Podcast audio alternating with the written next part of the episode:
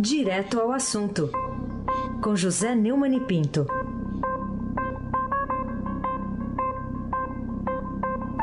Neumani, bom dia. Bom dia, Raíssen Abac, o craque. Bom dia, Carolina Ercolim, tintim por tintim. Bom dia. Bom dia, Almirante Nelson e o seu pedalinho. Bom dia, Diego Henrique de Carvalho. Bom dia, Moacir Biasi. Bom dia, Clã Bonfim, Manuel Alice Isadora. Bom dia, melhor ouvinte, ouvinte da Rádio Eldorado. 107,3 FM. Aí sem abaqui, o craque. Ô, Neumann, por que que o Paulinho da Força, o deputado Paulinho da Força, escolheu o, o, dia, o dia exatamente de ontem, o primeiro de maio, justamente o primeiro de maio, para confessar o verdadeiro objetivo lá do Centrão, do qual ele faz parte, no debate da reforma da Previdência na Câmara, mostrando aí conhecimentos de matemática e de orçamento. A declaração do Paulinho da Força, no dia 1 de maio, é, no qual ele apareceu junto ao lado de Wagner Freitas, presidente da Central Única dos Trabalhadores, coisa nunca acontecida ontem, né? Ele, ou seja, a Força Sindical e a CUT juntas, o, Wagner Feitas, inclusive com a camiseta de Lula livre, fotografada é, por nosso Pedro Venceslau, aquele que fez a rima da Carolina Tintim por Tintim, que pois é, é. repórter. Eu agradeci mas, a ele. mas fotografou ontem e, e fez a fotografia é, da canalice da política brasileira, né? Porque o Paulinho da Força teve a cara de pau de dizer o seguinte: o Centrão apoia a reforma da Previdência, mas não apoia dar um trilhão de reais para o Bolsonaro gastar em três anos e se reeleger. O... Ficamos aí nos 500 bilhões, nos 600 bilhões, porque aí se faz uma reforma, se vende aí o peixe, né? E depois se trata de derrotar o Bolsonaro é, na, em 2022. A, a declaração é burra, estúpida, né? Mas é sobretudo o canalha, porque na verdade a, o rombo da Previdência prejudica o cidadão, prejudica primeiro o aposentado, porque o ameaça de, de não pagar nem a micharia que paga normalmente. E segundo a nação, a economia é, dificulta é, o, o destravamento da economia que começaria com a liberação de um trilhão de reais é, do rombo da Previdência para aliviar as contas públicas. O Paulinho da Força, ao lado do Wagner Freitas, marcaram inclusive uma, uma greve geral contra a reforma da Previdência e deixando claro que quem é contra a reforma da Previdência está fazendo esse jogo, é um jogo político, é politicagem pura, politiquice, não é política para valer. Carolina Ercolim, como diz a rima de Pedro Venceslau, tintim por tintim. Ô, Neumani, é, me fala o que, que você achou desses argumentos do presidente da Câmara, Rodrigo Maia, contra a redução da economia com a reforma da Previdência, que foi anunciada nesses eventos aí de comemoração do Dia do Trabalho. Eu até, você viu que eu economizei bastante no primeiro comentário, porque eu quero adotar um comentário do Rodrigo Maia, presidente da Câmara, é, que afirmou que o Centrão quer evitar aprovar, é, que essa declaração do, do Paulinho não é uma posição de todo o Centrão e ele disse que vai trabalhar para aprovar uma reforma que garanta a economia de um trilhão de reais. E por quê? E aí que eu vou adotar isso que ele falou. Vou trabalhar para uma economia de um trilhão de reais, uma economia que garanta o pagamento das futuras aposentadorias e pensões uma economia que garanta no prazo de três anos uma geração eh, de 8 milhões de empregos. Não estou preocupado com a eleição de 20, 2022. Nem eu, eu estou preocupado com o problema real, com o desemprego. Eu estou preocupado é, é com o, aquilo que disse o economista André diz ao Emanuel Bonfim no Estadão, é, no podcast Estadão Notícias, e que foi reproduzido aqui, é, é que o governo precisa sair da cantiga só das reformas estruturais e providenciar algo concreto para a economia é, decolar, né? que até agora a economia anda de lado, como disse o Emanuel lá na, na, conversando com um economista do IBMEC. Pois bem, é, ao mesmo tempo, o Rodrigo Maia está via viajando a um feriado, o Dia do Trabalho, e é usado como Semana da Folga pela, pelo Poder Legislativo e pelo Poder Judiciário, como se o Brasil tivesse nadando de braçadas, né, e indo para bater o recorde mundial de velocidade. Nada disso. O Brasil está andando de lado, enquanto o senhor Rodrigo Maia voa nas asas da FAB com uma caravana de mais meia dúzia para um périplo internacional que vai de Baku, capital de Azerbaijão, a Roma. Quer dizer, falar é uma coisa, agir é outra. Essa gente não aprende. Aí sem abaque o craque. Ô Neumann, ontem à noite houve o pronunciamento do presidente Bolsonaro em rede nacional, rádio e televisão, num primeiro de maio, mas ele não citou uh, nem desemprego, nem a reforma da Previdência, num curto pronunciamento aí de dois minutos. Que motivos políticos, ideológicos, ideológicos até programáticos você vê para essa exclusão desses temas? Vamos ouvir. O Almirante Nelson está com o Bolsonaro aí na agulha, não? Esse é o compromisso do meu governo com a plena liberdade econômica. Única maneira de proporcionar por mérito próprio e sem interferência do Estado ou engrandecimento de cada cidadão. O caminho é longo. Eu sei que, unidos, ultrapassaremos essas dificuldades iniciais, que são naturais nas transições de governo, especialmente se as concepções políticas forem antagônicas. O Brasil elegeu a esperança, razão pela qual estarei sempre atento para não decepcioná-los. É, o pronunciamento foi claramente lido de um texto, o texto realmente é, esquece desemprego, é o problema principal, é o problema dramático, é o problema que realmente aflige todos os brasileiros e o, o Bolsonaro não tocou nele. Né? Também não, é, não tocou né, na é, reforma da, da Previdência, é, que é o, o primeiro passo para destravar qualquer maneira, ele falou em liberdade econômica. Então vamos começar. Ele falou duas coisas que eu queria chamar a atenção: em liberdade econômica e unidos é, ultrapassaremos. Sim.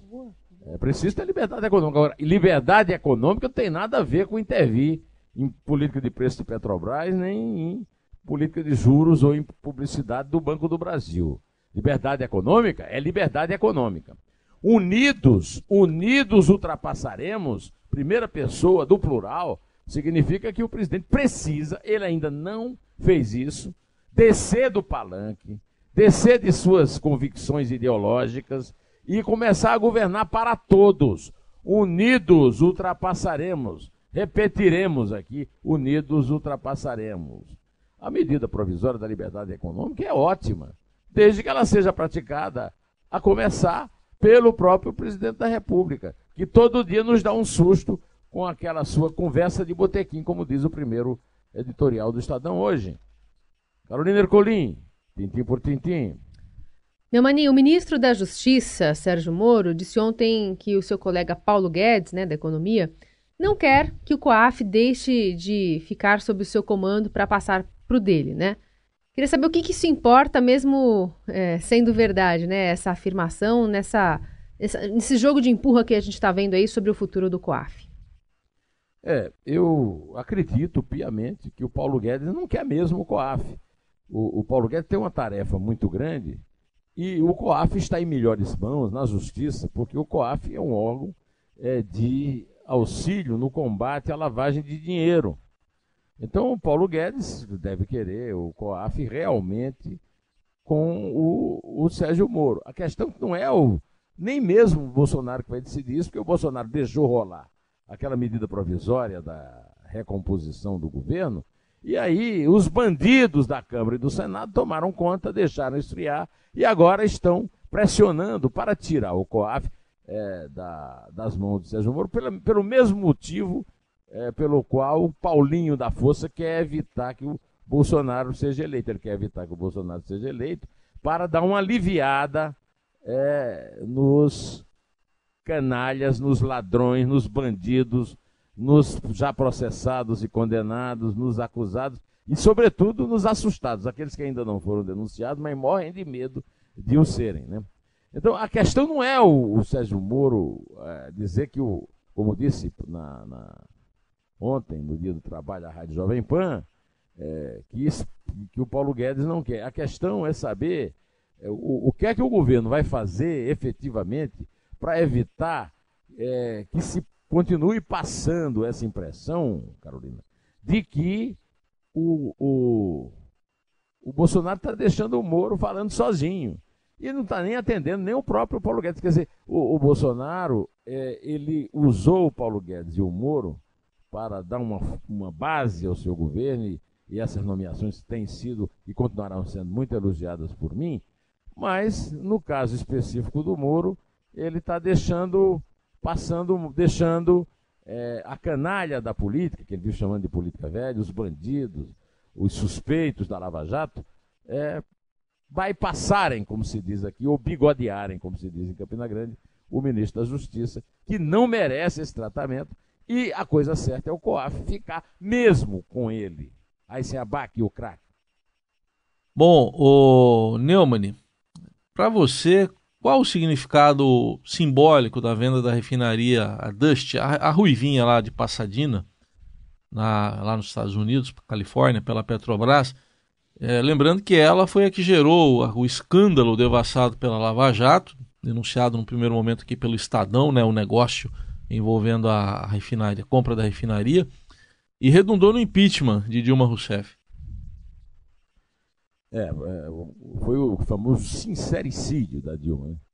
A Dilma, ao responder uma pergunta do Estadão é, a respeito da compra de Passadina, é, culpou o diretor internacional, né, o, o, como é que chama mesmo? O, o homem do olho lá, do olho torto lá, como é que chama? O, é o Cerveró, né?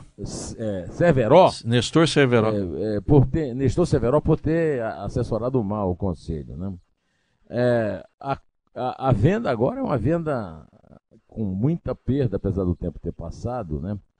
Ah, mas ela é, é simbólica, porque mostra que a Petrobras está sob, novo, sob nova direção, uma direção que corrige os rumos, e ainda assim está atacada pela Gleisi Hoffmann do PT, que é uma cínica que não, que não conta o seguinte, que o, o, o grupo belga Astra Oil, eh, que era o dono antigo da, eh, da, da, da Dust, né, da, da Ruivinha, tinha comprado a refinaria, que é a Ruivinha, porque é toda enferrujada, por 42 milhões de dólares, cerca de 160 milhões de reais, dando 100% da unidade.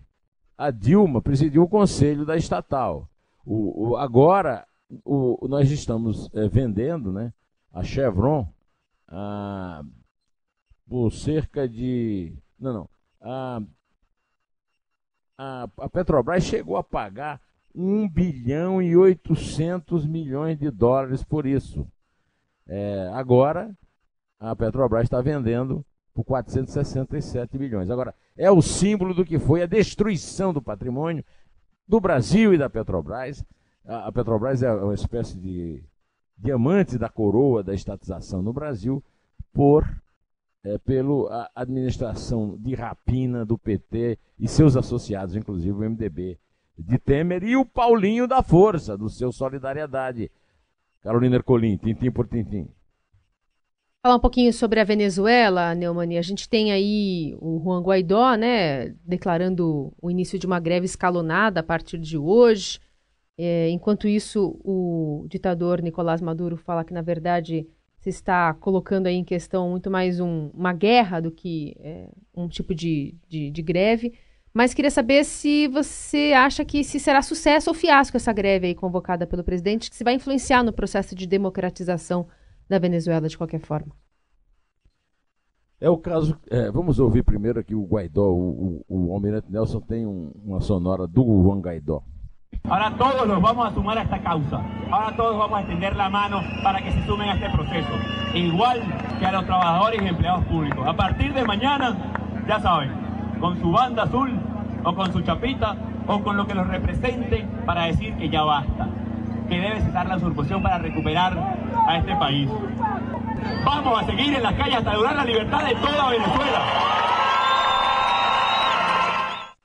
Bom, você ouviu aí o apelo do Guaidó para que a multidão o siga nas ruas. Isso está sendo muito perigoso, porque o, o Maduro está colocando carros de combate para esmagar, com o apoio aqui do PT e da esquerda no mundo inteiro, e do, e do maquiavélico Vladimir Putin, é, as pessoas desarmadas que estão na rua. Né? É, segundo o, o, o, Guaidó, amanhã, ou seja, hoje, né, começa a Operação Liberdade Sindical, uma greve geral. E essa greve geral, na minha opinião, é o seguinte: é claro que sempre influi, né, na, o, o, sucesso ou o fracasso dela é que vai influenciar na, na caminhada.